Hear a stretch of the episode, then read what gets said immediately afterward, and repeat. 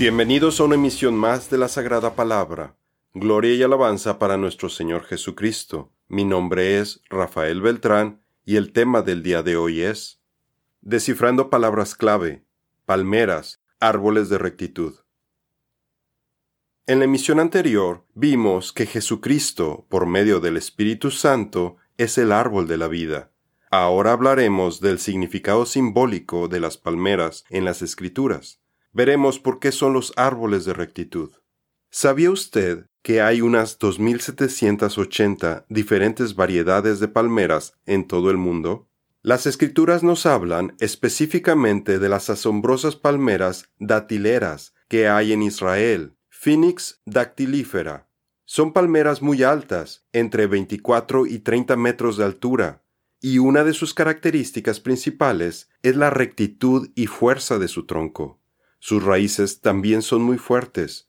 Es un árbol que está bien aferrado al suelo. Puede llegar a vivir hasta 200 años y alcanza su madurez completa hasta los 30 años, siendo la misma edad a la que los sacerdotes levíticos empezaban su servicio en el tabernáculo, la misma edad a la que nuestro Señor Jesucristo comenzó su ministerio desde el de edad de 30 años arriba hasta el de edad de 50 años, todos los que entran en compañía servicio para ministrar en el tabernáculo del testimonio.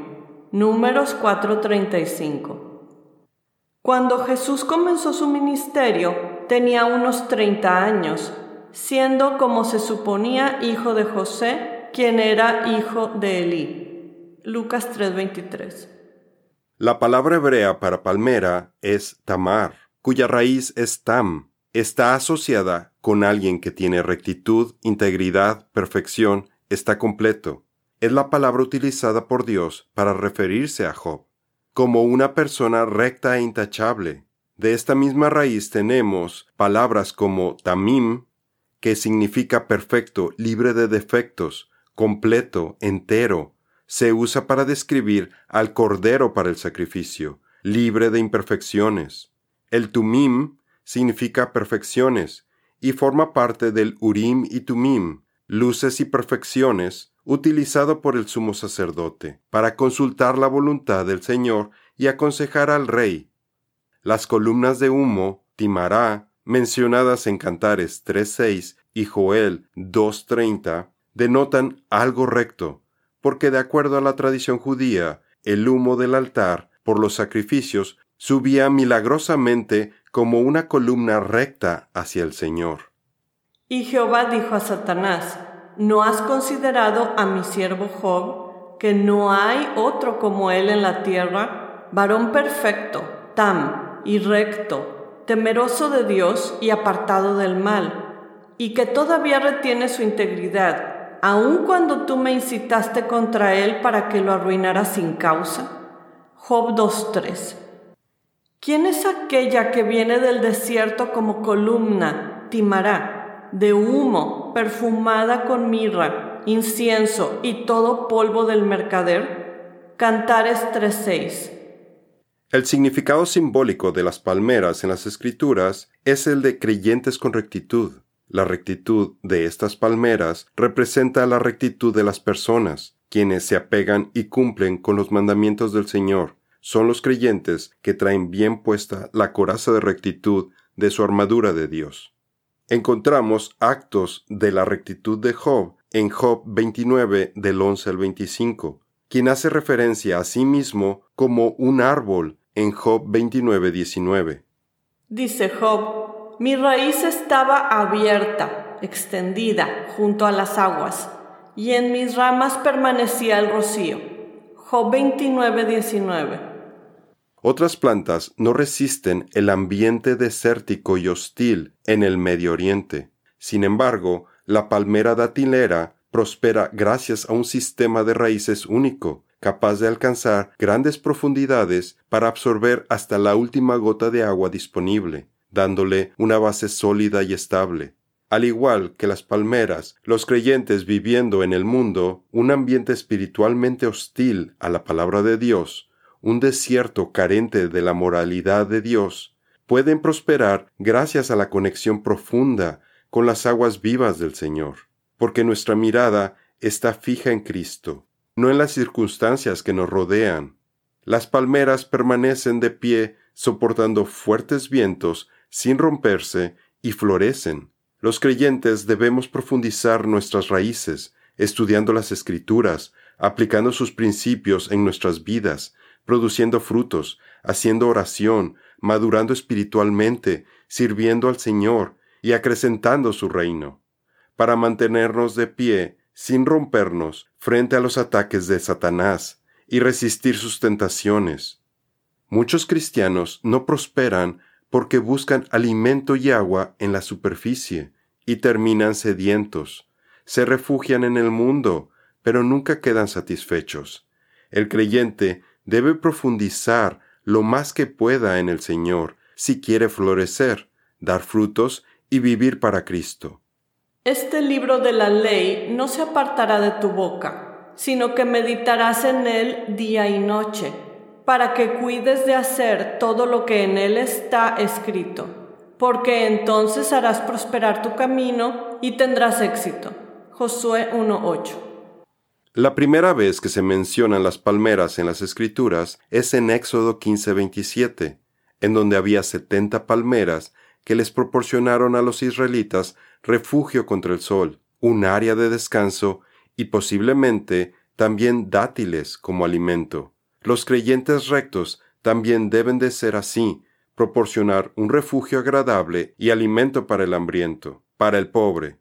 Recuerde que las escrituras no limitan este alimento a algo físico, sino que hablan de compartir la palabra de Dios, el alimento espiritual.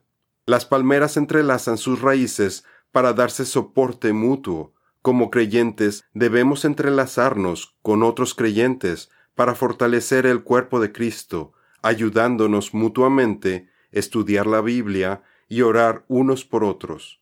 Jesús dice, porque tuve hambre y ustedes me dieron de comer Tuve sed y me dieron de beber. Fui extranjero y me recibieron.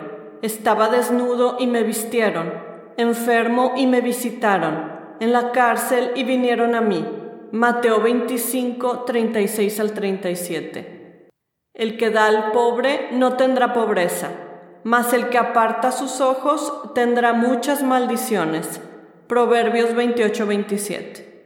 A diferencia de otros árboles, la palmera crece desde su centro, su corazón, creciendo de dentro hacia afuera. Los creyentes reciben un nuevo corazón y son transformados por el Espíritu Santo de dentro hacia afuera para crecer en Cristo. Con el tiempo, nuestro cuerpo exterior envejece y puede empezar a fallar, pero como creyentes debemos esforzarnos en cuidar que nuestros cuerpos espirituales se renueven y florezcan continuamente. No debemos estancarnos, o peor aún, caer en apostasía. Nuestro crecimiento debe ser progresivo para ser victoriosos en Cristo hasta el final. La palmera es un árbol de hoja perenne, un símbolo de la inmortalidad. El creyente vuelto a nacer como hijo de Dios nunca morirá, ha heredado la vida eterna. De cierto, de cierto os digo, el que oye mi palabra y cree al que me envió tiene vida eterna, y no vendrá a condenación, sino que ha pasado de muerte a vida. Juan 5:24. Por tanto, nosotros todos, mirando a cara descubierta como en un espejo la gloria del Señor, somos transformados de gloria en gloria en la misma esperanza, como por el Espíritu del Señor. Segunda de Corintios 3:18. El Señor hace una bella comparación entre los creyentes rectos y unas palmeras que crecerán tan altas como los cedros del Líbano, los cuales eran famosos por su majestuosidad, cuando son plantados en los atrios de Dios, es decir, en su casa, en su templo. Además, nuestro Creador nos promete que Él cuidará de nosotros para que aún en nuestra vejez podamos seguir dando frutos al ser frondosos evangelizadores que comparten su palabra. El justo florecerá como la palmera, crecerá tan alto como el cedro en el Líbano. Plantados estarán en la casa del Señor, florecerán en los atrios de nuestro Dios, aún en la vejez fructificarán. estarán llenos de savia y frondosos, para anunciar que el Señor, mi roca, es recto y que en él no hay injusticia. Salmo 92 del 12 al 15. Así como las palmeras dan dátiles, los creyentes dan rectitud y otros frutos del Espíritu para el servicio de los demás. Los dátiles de las palmeras se hacen más dulces y mejores con cada año que pasa. Con el paso del tiempo, la madurez espiritual debe hacer a los creyentes cada vez más dulces, amorosos y sabios, para compartir su experiencia de una vida cristiana con los demás, siendo un medio que refleja el amor y la luz de Cristo en el mundo. Hay cristianos que en lugar de volverse más dulces con el paso de los años, se han vuelto amargos, criticando y juzgando, sin filtrar sus pensamientos, afectando su testimonio ante los demás, en vez de ser cada vez más amorosos, amables y respetuosos. Nuestro fruto espiritual debe ser más rico, más selecto, más agradable y más beneficioso para compartirlo con las personas con cada año que pasa. Porque toda la ley en esta sola palabra se cumple. Amarás a tu prójimo como a ti mismo. Gálatas 5:14. No juzguen para que no sean juzgados, porque con el juicio con que juzguen serán juzgados, y con la medida con que midan se les medirá. Mateo 7, 1 al 2. Algo que me llamaba mucho la atención en la congregación a la que asistíamos en Toronto, The Holy Scriptures and Israel, era que todas las personas de edad avanzada estaban muy lúcidas, con buenas memorias y se mantenían muy activos, en comparación con familiares y otros de mis conocidos incrédulos de su misma edad. Uno de estos hermanos creyentes iba activamente a compartir la palabra a un asilo de ancianos. Recuerdo haberlo visto una vez con una playera amarilla brillante que decía Jesus is the answer. Jesús es la respuesta. Alguna vez le pedí un consejo acerca de una situación familiar y me lo dio. Era un hombre lleno de sabiduría y ahora está con el Señor. Otro creyente de edad avanzada sustituía al pastor cuando éste andaba de viaje, y tanto él como su esposa compartían la palabra. Supe que cumplieron setenta años de casados, y ambos andaban muy activos. Otros creyentes maduros tocaban instrumentos musicales durante las reuniones de la congregación para alabar a Dios. Mi punto es que todos ellos a pesar de su edad avanzada, se ven muy bien en cumplimiento de la promesa del Todopoderoso, se mantienen frondosos para anunciar cuán recto es nuestro Señor. Han continuado con su labor evangelizadora y se mantienen trabajando en los campos del Señor, hasta que los mande llamar a su presencia. Todo lo puedo en Cristo que me fortalece. Filipenses 4:13. Recordemos que, campeones de la fe como Moisés, se mantuvieron vigorosos y fuertes aún en la vejez. Caleb, aún a sus ochenta y cinco años, seguía fuerte y andaba combatiendo gigantes. ¿Quiere mantenerse fuerte y vigoroso en su vejez? Sea un sirviente fiel al Señor y trabaje en sus campos, dando testimonio de cuán recto es Él.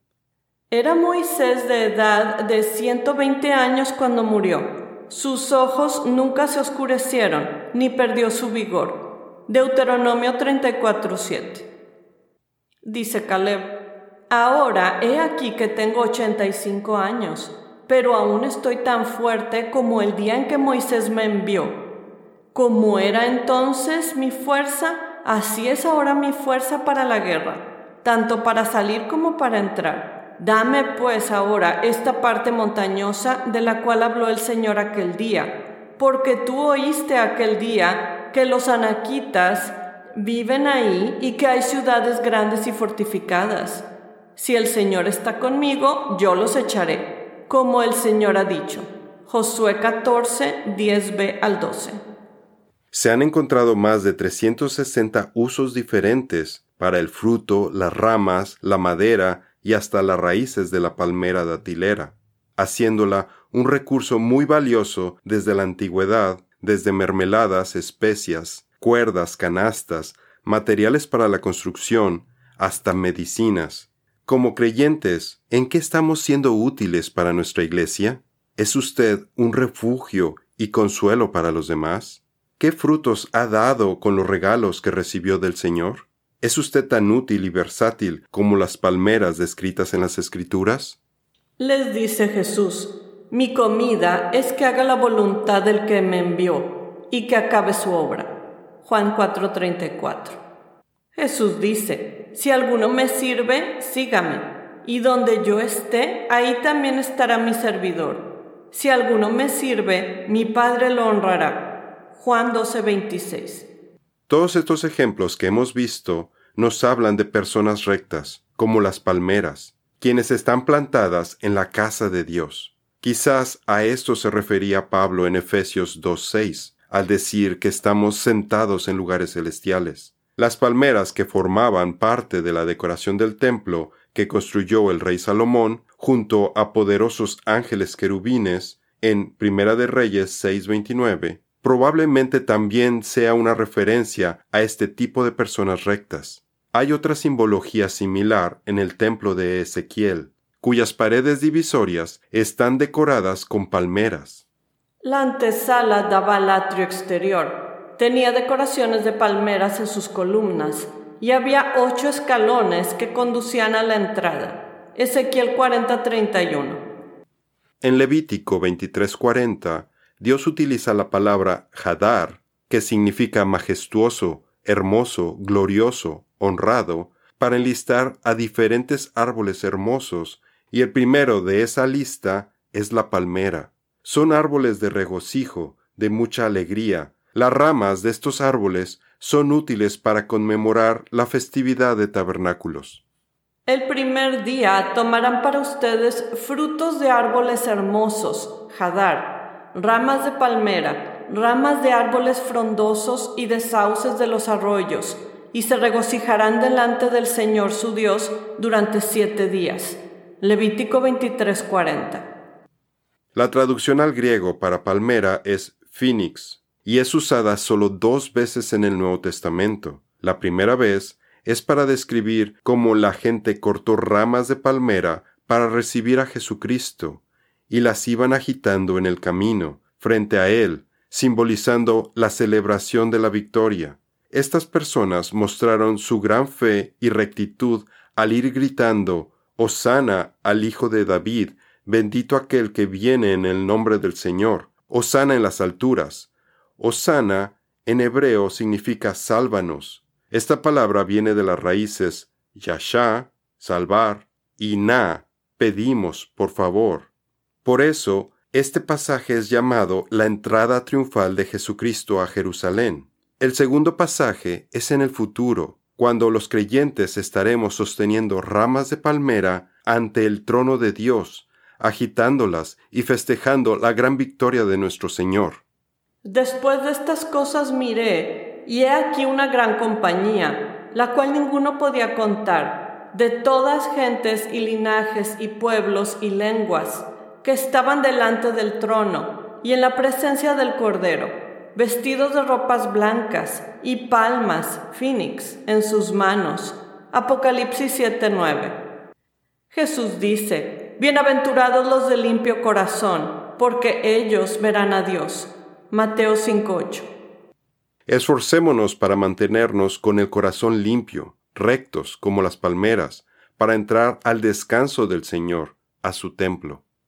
Temamos, pues, que, quedando aún la promesa de entrar en su reposo, parezca alguno de vosotros haberse apartado, porque también a nosotros se nos ha evangelizado como a ellos, mas no les aprovechó el oír la palabra a los que la oyeron sin mezclar fe. Empero, entramos en el reposo los que hemos creído, de la manera que dijo, como juré en mi ira, no entrarán en mi reposo aún acabadas las obras desde el principio del mundo. Hebreos 4, 1 al 3. En la siguiente misión continuaremos hablando más acerca de los árboles mencionados en las Escrituras. Esto es todo por el día de hoy. Los esperamos en nuestra siguiente misión. Que Dios los bendiga.